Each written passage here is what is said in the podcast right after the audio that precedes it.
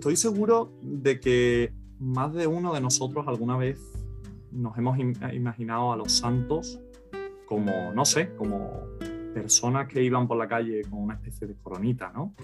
De personas que no habían cometido un pecado ni dicho una palabrota en su vida. Nos imaginamos siempre a papas, a monjas, a, gente que, que desde el principio seguro que se veía que tenían el cielo ganado.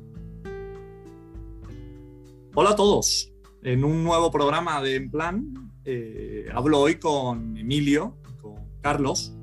Buenas. Y, queríamos hablar un tema interesante. Queríamos hablar del cómo, oye, si de verdad se puede ser joven y, santo a la vez. se puede llegar a la santidad siendo un joven, una persona normal. ¿Qué tal, Emilio y Carlos? ¿Cómo estáis? Pues bien, bien. Aquí, aquí estamos, echando un poco una manilla por aquí, a ver qué se cuece. Todo bien. Bien. Me alegro, me alegro. En esta tarde lluviosa, que tenía miedo de que se escuchase la, lluvia de fondo. Eh, bueno, os quería preguntar, ¿vale? Antes de nada, eh, quería, bueno, conocer un poco más, ¿no? Sobre, sobre el cómo dos jóvenes como vosotros, ¿no? Dos jóvenes estudiantes, con vuestras prácticas, vuestros primeros trabajos, como todos, ¿no? Eh, preguntar primero sobre vosotros, ¿no? Sobre cómo vivís la, la, vosotros, y para eso os iba a hacer un par de preguntas. Y después ya, si os parece, pasamos a hablar de, del tema que nos, que nos trae hoy, ¿no? De hablar un poquito de, oye, cómo creemos que los jóvenes pueden llegar a ser santos. Oye, o cómo no, ¿eh? que lo mismo podemos darnos cuenta de que es imposible, pero esperemos que no sea así, ¿vale? Entonces, bueno, eh, Emilio, te quería preguntar, ¿vale? Seguía así un poquito de orden. ¿Qué significa para, para ti el, ser cristiano? O sea, ¿qué, ¿qué, supone en tu vida? ¿Qué, ¿Qué dirías que significa? Yo lo resumiría en una sola palabra, y sería Cristo. Puede ser un poco redundante, pero yo creo que simplemente es Él y ya, seguirle a Él. Seguir a Cristo. Qué buen consejo, qué, buena, qué buen, buen comentario, Emilio. Y, Carlos, para ti, para ti, ¿qué dirías que, qué dirías que sería? Eh, para mí también lo resumiría en una palabra y sería felicidad porque Cristo es la felicidad absoluta. Oye, qué pasada, qué pasada que algo tan grande se pueda, se pueda literal resumir en una palabra. ¿eh? O sea, a veces en, las mil cosas que hay en la vida llenamos todo de frases, de explicaciones, de tal. Y oye, justo esta que es tan, tan, tan grande, muchas veces se puede resumir en una, en una única palabra, ¿no? Tremendo, pero joder. Y, mm, oye, eso vosotros, ¿eh? que, eso, que lleváis vuestras vidas, ¿no? O sea, los jóvenes vivimos ajetreadísimos, estamos para un lado, para otro, saliendo, entrando, eh, tenemos rutina, pero a la vez no tenemos rutina. Eh, bueno, o sea, vamos a 200, intentamos llegar a todos, nos damos cuenta de que no llegamos. Dímelo a mí. Eh, totalmente. ¿Vosotros creéis eh, que se puede ver a Dios en el día a día. O sea, vosotros, o sea, en esos horarios corriendo donde coges el metro, lo pierdes, enlaces con el cercanía o, directamente vas en el coche metido en, un ataco, vas a la uni o a donde sea, te vuelves corriendo a casa a estudiar. ¿Creéis que es posible ver a Dios en cada uno de los días? Y si es así, ¿en qué diríais vosotros que lo veis? Vale, mira, yo te voy a lanzar una pregunta respecto a esto. ¿eh? ¿Tú puedes ver el polvo que flota en el aire? no sé que sea en un cristal o a luz o algo complicado. Se me meten los ojos, ¿eh? pero... Normalmente, ¿tú lo ves? ¿Tú te fijas en él?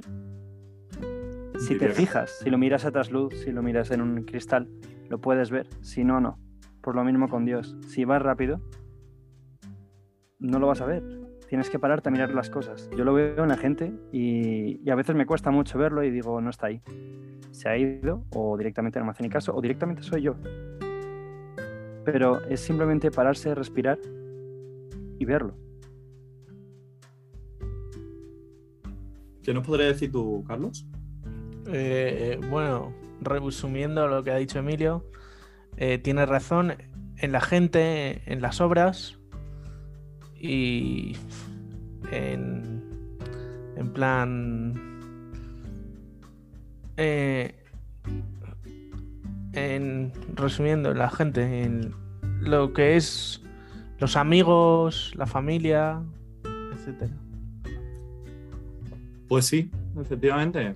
efectivamente, Yo estoy de acuerdo con vosotros, ¿eh? pero me ha encantado lo que comentaba Emilio. ¿eh? O sea, la verdad que yo eh, no lo habría añadido a mi definición así de primera, ni a lo que tú decías, Carlos, de verlo en las personas, porque efectivamente todos muchas veces decimos, sí, lo vemos en las personas, en, la- en los actos, pero a veces efectivamente falta, como dice Emilio, el, el pararse, ¿no? el pararse. Y creo que eso es algo que quizá a los jóvenes pues, nos falta hoy en día, ¿no? O sea, eso, eh, empezamos el lunes ya pensando en la barbacoa que tenemos el sábado y, y, joder, así no se puede, ¿no? O sea, así no se puede, pero no solo no vivir la fe, sino, sino cualquier cosa, ¿no? Al final estamos en, en cualquier tema que estamos haciendo, estamos pensando en el siguiente, ¿no? Pero me ha gustado, me ha gustado eso que habláis, ¿no? De verlo en las personas, de verlo una vez cuando uno se para, ¿no? Y efectivamente, oye, yo creo que se puede parar uno en el metro, ¿eh? O sea, uno va en el metro, va corriendo, pilla el tren y de pronto se para un segundo, analiza la situación. Oye, me ha gustado, me ha gustado lo que comentáis, ¿vale?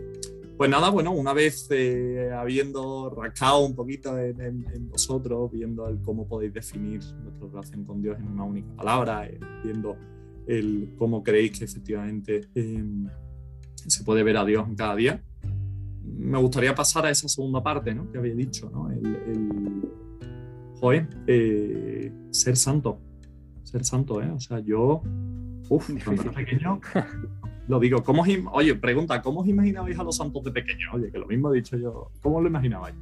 Yo me lo imaginaba, literalmente, los propios ángeles eran los santos. Los que llegaban al cielo que eran buenos eran ángeles. Con alas ahí y todo, ¿no? Sí, con alas, con, es- con la aureola y todo esto. La aureola. Y, y obviamente lo veía imposible. Los santos eran los únicos que, que iban a misa todos los días. Eran los curas, algún abuelo, porque iba a misa todos los días, las monjas. Pero nada más lejos de la realidad. Todo lo contrario. ¿Cómo los veías tú de pequeño, Carlos? ¿Cómo, cómo te los imaginabas?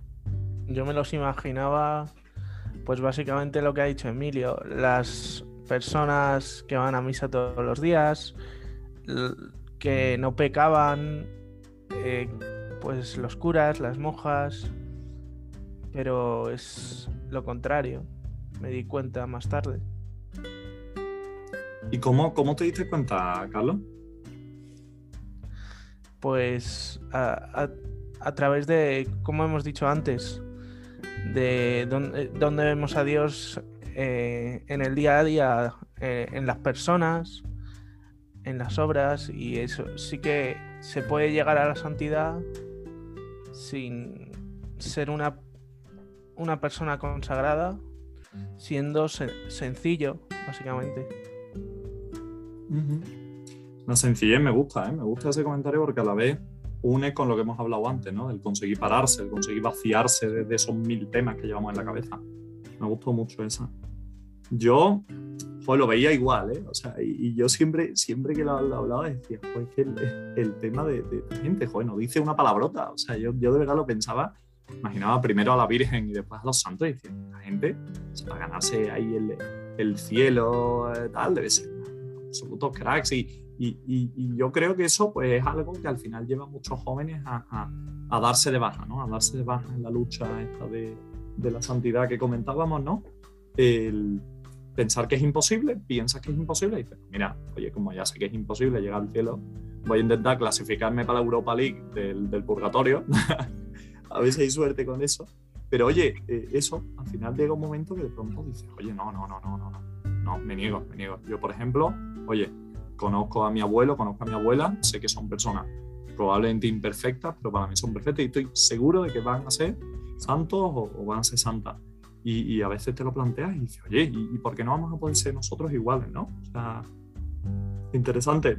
O sea, A mí em, me gustaría yo- aportar, si me dejas aquí, eh, una cosa que, que no he comentado antes es que cuando veíamos, de, por lo menos en mi caso, cuando de pequeños se nos hablaba de los santos, se pensaba simplemente que eran aquellos que acaban can- canonizando. Pues un papa, como has dicho tú, una monja. Pero ¿qué pasaba con toda la gente que iba al cielo? La gente que iba al cielo simplemente era gente buena o qué? Entonces era como, bueno, pues yo no seré santo, pero mm, intentaré ir al cielo. Yo decía de pequeño. porque santo era la gente que se le conocía también. Si se te conocía, era santo. Si te decían que era santo, era santo. Si no, no. ¿Tenías día en el calendario? Efectivamente. Importante, ¿eh? Oye, pues sí, efectivamente, es lo que decía. Sí, sí, sí, a veces hay que, oye, vamos a, Yo creo que esto se puede aclarar un poco. O sea, santo es toda aquella persona que va, que va al cielo ya logra la santidad. ¿eh? O sea, no solo por tener un... No solo porque haya niños chicos que se felicitan diciendo tu nombre, eh, por ellos es santo, sino que toda persona que llega al cielo. Pero me ha gustado lo que dices, efectivamente, porque yo creo que muchos también lo pensamos de, de pequeños lo que tú dices. Eh, justo. Yo, por ejemplo, una cosa, joder, que, que, yo flipaba es eh, al final alguna película, alguna cosa que te ven, ¿no? Y, y muchas veces hablaba de los primeros cristianos, o sea, a mí los primeros cristianos, yo, yo con la gente me parece eh, heavy, ¿eh? O sea, te pegas tres años siguiendo a un tío al que acaban crucificando resucitando también, pero ahí no te cree nadie, o sea, todo el mundo te dice que es mentira, o sea, que, es mentira, y sois 10, 20, 30, que eran los que eran al principio, que tenían que vivir escondidos, y de esos tíos, pues lo que se decía es que era gente hiper alegre, o sea, de, de, de lo que se decía que era gente, o sea, que, iba por ahí con una alegría, eran, pues muchos eran pobres, muchos no tenían grandes cosas, no vivían en grandes palacios, pero los tíos llevaban una alegría por el mundo que era espectacular, ¿no? Y entonces, oye, joder, esa es una de las cosas que se ve hoy en día en, muchos jóvenes, ¿no? Los jóvenes somos los que tenemos la energía y la, vitalidad muchas veces para, para, oye, para ir con una alegría, derrochando esa alegría por el mundo, ¿no? Entonces yo creo que este sería uno de los puntos importantes a considerar de cara a, la santidad, ¿no? O sea, yo creo que los jóvenes hemos de ser personas que la gente de nuestra clase, la gente de nuestro trabajo, la gente que nos rodee, se pregunte y diga, oye, esta persona, ¿por qué narices está tan contenta, tan feliz siempre? ¿Por qué irradia alegría? Cuando, joder, no para de suspender exámenes o no para de... O sea, yo creo que esa alegría de los primeros cristianos, que yo creo que los jóvenes cristianos podemos reflejar perfectamente, yo creo que esa sería uno, uno de los, una de las cosas, ¿no? Que se podría decir, oye, de, que vamos a buscar en, en esa lucha por santidad, ¿no?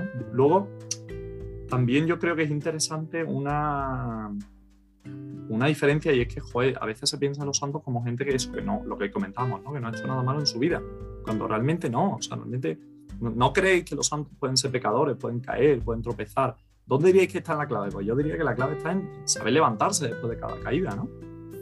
¿Qué yo creo que es justamente eso. Yo creo efectivamente eso, que es el saber levantarse. No solo el saber levantarse, sino también el saber perdonar, no a la gente, sino a uno mismo. Porque Dios te puede perdonar, pero muchas veces somos nosotros los que no nos perdonamos y con ello nos castigamos y no conseguimos dar el paso a salir de nuestro propio pecado. Entonces eso también suele ser un paso muy importante, el saberse perdonar. Es difícil, es difícil. Pero bueno, ahí está. Hay que saber perdonarse, hay que saber amarse. Igual que Dios te ama o como te ama la gente, por eso hay que, a veces, como decíamos antes, hay que pararse, hay que mirar alrededor, no solo por observar, sino por ver cómo la gente te quiere. Simplemente eso te da una pista de, lo que te quiere Dios. Perdona a los demás, sí, o sea, la verdad que, que suena muy revolucionario, ¿eh? La sociedad donde vivimos hoy en día, decir, oye, no, tú al que te ha hecho algo, mm, tienes que perdonarle, o sea, es un mensaje hiperrevolucionario. ¿Qué, ¿Qué, nos dices tú, Carlos? ¿Qué, qué dirías que, podemos hacer los jóvenes? porque eso, quería lanzaros la pregunta. ¿Qué cosas creéis que podemos hacer los jóvenes en el día a día para, oye, para ganarnos esa santidad? Mm, yo creo, eh, bueno, como dice Jesús, eh, vivir, vivir, hacernos niños para llegar a la santidad y en plan pues empezando a hablar con, nuestros amigos para, para que confíen en nosotros y vean, joder, ese, ¿cómo está tan feliz que quiere ser santo? Y yo quiero ser como él. Yo querría aportar una cosa y es que eh, muchas veces puede ser un, propio error esto de, decir yo quiero ser santo, porque implica ahí un poco de yo voy a conseguir ser, santo como una obligación. un poco una ambición.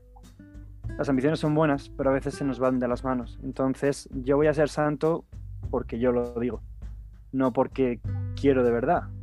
Entonces, mirarlo un poco más de manera más humilde, a mí me gusta mirarlo de no, no voy a ser santo porque simplemente quiero ser santo.